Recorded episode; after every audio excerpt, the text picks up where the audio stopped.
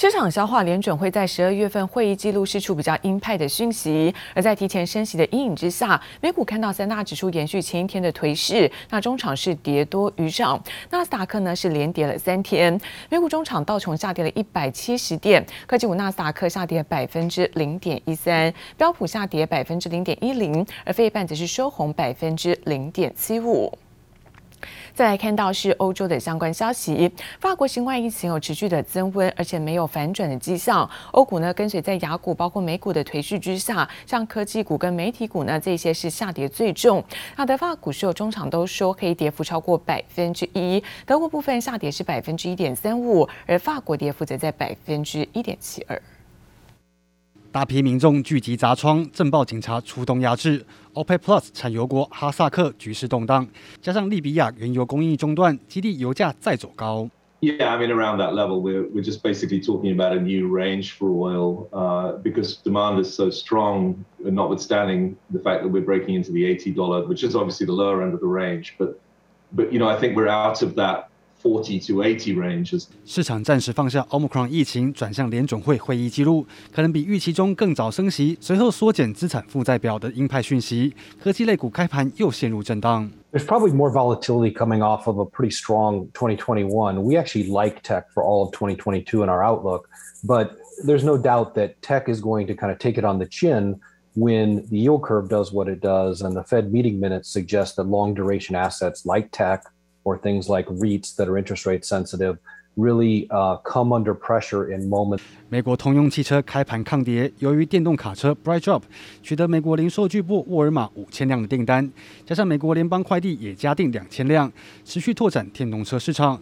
经济数据方面，美国上周处理失业金人数略微上升至二十点七万人，高于市场预期。Number for Friday, where payrolls are expected to be about four hundred thousand, unemployment rate at four point one percent。美国周五将公布非农就业数据及失业率，牵动联总会对于缩减购债的态度，也引起市场高度关注。记者李报而朝鲜半岛看来局势紧张，在北韩宣称周三呢向东部海域有发射的飞弹，就是这个极音速飞弹，而且这一次的射程达到了七百公里，较去年第一次试射是翻了两倍之多。而北韩持续提升在飞弹的性能，在新春之初送上了一个震撼大礼，也让各国担心可能会擦枪走火。数千名北韩民众浩浩荡荡游行，展现爱国团结气氛。刚进入新的一年，北韩就为国际社会送上新年震撼弹。北韩官媒宣称，自家研发的极音速飞弹测试成功，精准击中七百公里远的目标。Hypersonic missiles are seen as a game changer as they fly at a speed of at least five times the speed of sound, or more than six thousand kilometers per hour. This gives little time for a defensive response. As the missiles can reach targets anywhere in the world within an hour. 北韩持续提升军武，去年九月就首次宣称成功试射极音速飞弹，与美国、俄罗斯及中国并驾齐驱。不过当时射程仅两百公里，这次大跃进翻了两倍之多，引起各国担忧。U.S. officials say the provocation violated multiple UN resolutions and threatened North Korea's neighbors. 북한도 대화를 위해 더욱 진지하게 노력해야 합니다. 남북이 함께 노력하고 남북 간의 신뢰가 쌓일 때 어느 날 문득 평화가 우리 곁에 다가와 있을 것입니다. 北韩发射飞弹这天，南韩总统文在寅正好在两韩边境上参加连通北韩铁路的开工仪式，向北韩喊话，呼吁恢复对话，场面相当尴尬。Citing experts, the AP said the North's launch, the first of its kind since October, signals it's not interested in rejoining denuclearization talks anytime soon. 美日韩三国国防部长原定这个月中旬要在美国夏威夷开会，但因为美国国防部长奥斯汀确诊新冠病毒而喊卡。目前也不打算改成线上会议，朝鲜半岛僵局依旧难趋缓。这里部杨启华综合报道。而中国疫情严峻，在郑州呢展开是全市的核酸检测，外界担心会冲击在富士康郑州厂的 iPhone 的相关生产。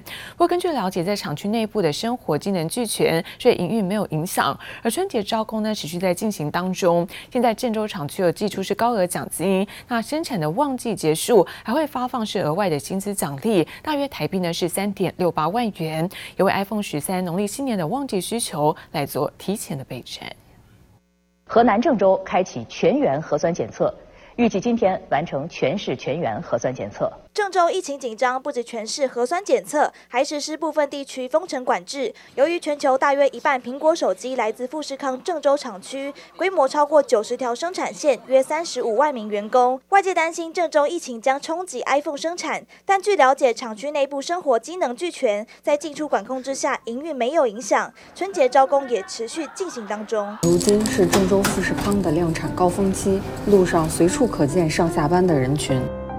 为确保员工上下班的安全，公司与政府协商后，由政府修建了这条地下通道。进入农历新年，iPhone 需求强劲，郑州厂区大举展开备战作业，在微信发布招募公告，更寄出高额奖金。如果做满两个月，可以拿到底薪、加班费补贴等等，约人民币七千到九千元。旺季结束还有额外薪资奖励，人民币八千五百元，加一加总共一万五千五百元到一万七千五百元人民币，约新台币六万七到七万六左右。为了钱，我连家都不回了。这个订单非常多。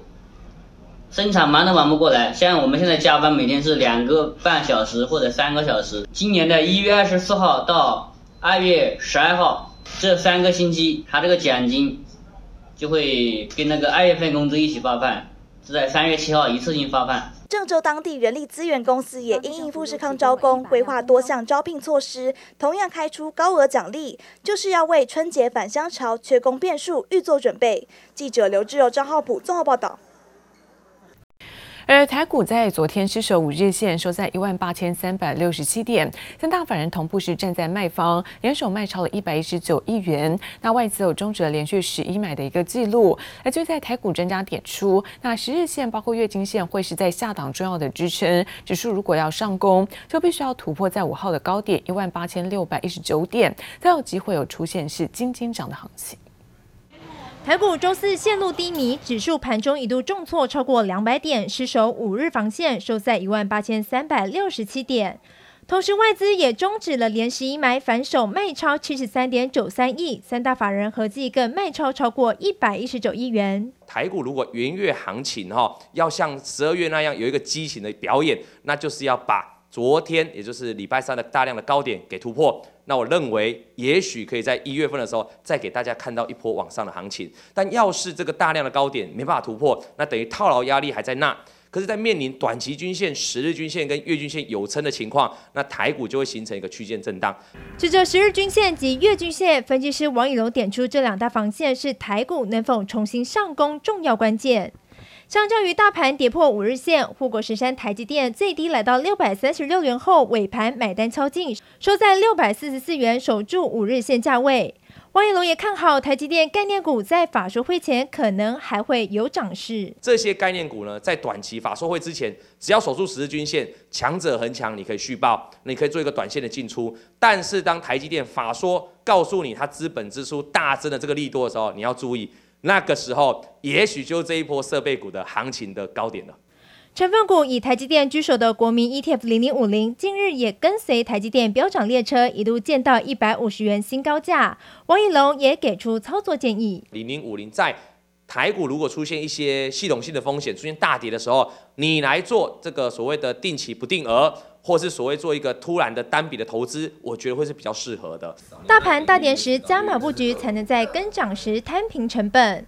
随着联准会升息脚步逼近，台股元月行情出现悬念，也让市场紧盯国际股市动向。记者刘福斯、林秋强台北采访报道。而在十年期美债殖利率急升的影响之下，那新台币汇率有在昨天开盘是贬值。那台湾央行率先释出了三大预测，包括美国会加速升息，带动美债殖利率今年底上看百分之二。市场人士解读意味着今年美元呢会比在去年来的强劲，而新台币的升值压力可望来做减缓。另外，行政院主计处呢公布了在去年十二月份消费者物价指数的年增率来到呢百分之二点六二，连续五个月呢是超过百分之二的一个通膨警戒线。而在十七线十七项在民生的一个平均的物资年增率也创下三十九个月的新高。那其中看到外食费涨了将近百分之二点三九，这更是有在八十一个月来最大的涨幅。不过国发会认为，那台湾主要是输入性的通膨，所以预估今年的 CPI 年增率还是有机会维持。在百分之二以下。民众来到市场挑选鸡蛋，左挑右选，还要忙着比价，因为近期蛋价贵桑桑。前三个月一台金只要二十八元，现在却要四十二元，每斤贵了十二元，等于价格狂飙五成。尽管最新传出农历年前有望冻涨，但通膨压力庞大。主计总处最新公布的去年十二月 CPI 年增率，连续五个月突破百分之二，来到百分之二点六二，是二零二一年第七度突破通膨警戒线。外食啊，一些餐饮的价格的确是反映去年原物料价格还有原油价格上涨，其实其实的确有攀升呐，所以民众就会有感觉，感觉上有万物齐涨的那感觉了。不过我想，呃，政府会利用所有的政策工具啊，包括油电这个燃气的这种平稳。其次进一步观察，十七项民生物资中，鸡蛋涨幅高达百分之十三点七五，猪肉也涨了百分之六点九四，沙拉油百分之八点八三。十七项物资平均年增率百分之三点四六，创下三十九个月新高。其中外食费涨百分之二点三九，是八十一个月最大涨幅，也让物价联合稽查小组持续紧盯进口牛肉、本土猪肉、鸡肉、食用油品，还有加工火锅料五类食材涨幅最大。国发会进一步预估，第一季原油供需可望呈现反转，加上塞港缺柜等问题将逐步舒缓，都对国际大宗物资价格回稳有帮助。今年的台湾的那个 CPI 应该还是可以维持在百分之二以下。台湾的通膨其实跟其他国家通膨的形态其实是不太一样的。那我想政府有信心啊，呃，稳定物价，然后确保民众的这个购买力。事实上是不会被侵蚀。民众感觉荷包大缩水，政府也持续紧盯物价波动。记者黄胜镇台北采访报道。而奥密克戎的来袭，有香港昨天才宣布禁止是英美等八个国家的航班入境。那加上中国现在禁止客机的载客，所以冲击到在货运的相关价格。那长荣航跟华航开出了涨价的第一枪，近曾看到这个航运，包括在空运的运价，最多是涨了两成的幅度。而台湾出口商面对报价的攀升，可以说是影响最大。钱赶出货，不过出口商的荷包恐怕要大失血了。亚洲航线运价喊涨，开出第一枪。华航十一号开始，台湾到东北亚运价调涨一到两成。长荣航空调涨范围更大，十二号起东北亚、东南亚各航线的运价涨百分之十五到二十。正是因为香港禁止八国航班，而中国的运能也吃紧。航空公司他也不愿意去涨这十趴到二十趴。但是没办法，这个是真的，在一个呃运输当中呢，大家都在抢位置。你台湾不提升、提高这个价钱，香港呢都把这些货转过来了，呃，整个亚洲的货都转过来了。货揽业者表示，农历年前出货旺季，加上海运塞港有百分之三十转到空运，让空运的仓位高度吃紧。业者认为会一路满到第四季。损失的是我们台湾的这些出口商。他们影响比较大，哦，这个报价的问题，以及货物在春节这段时间呢，本来是应该是稍微，呃，跟以往一样，但是碰到这个事件，Omicron 的事件，没办法，这个疫情的问题啊，没有办法，一定要涨价。不过，分析师预估塞港造成的空运市场需求，上半年就会缓解。短线上有时机才没有错，可是大概仅止于第一季。我觉得塞港问题大概。到明年的呃，就是二零二二年的上半年，应该会设法来做一个改善。最好的时机点看起来已经是去年那一段了，今年看起来获利要像去年那样子爆炸性的成长的机会就比较低一点。法人分析，华航、长荣航、远雄港以及航空货缆的业绩会跟着受惠。不过，分析师点出，股价去年十一月先行反应，如今基本面才调升运价，实质获利能力成为观察重点。记者高雄国豪台北上报道。而 IC 设计大厂联咏在去年十二月份营收是一百一十八点八四亿元，第四季三百六十五点四三亿元，季减是百分之四点四一。不过全年营收改写新高，达到是一千三百五十三点六六亿元。另外看到矽晶圆厂合晶在上半年的产品价格将会逐季的调涨，第一季在八寸矽晶圆价格估计将会调涨一成，而第二季的涨幅则是尚待评估。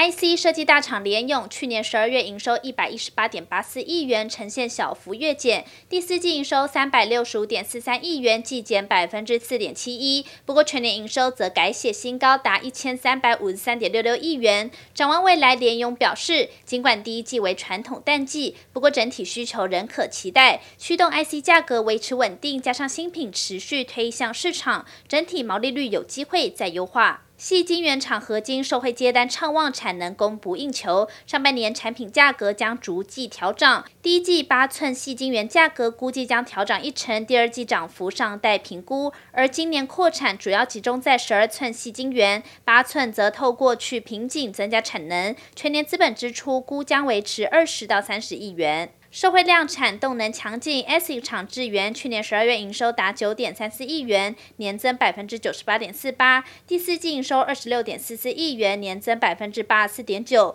累计全年营收达八十点八五亿元，写下新高。展望后市，智源预期上半年营收将逐季成长，且在代工费用不断调涨下，毛利率也可维持高档。网通厂中磊去年十二月营收五十点五亿元，年增百分之五十二点八，第四季营收一百三十二亿元，年增百分之二十五，全年营收四百三十九点一亿元，年增百分之二十二，皆写下历史新高。另外，智毅去年营收同样写下历年最佳，第四季营收九十五点八六亿元，年增百分之五点一，全年营收三百八十二点四亿元，年增百分之十三点三。两家公司对今年看法均乐观正向。记者综合报道。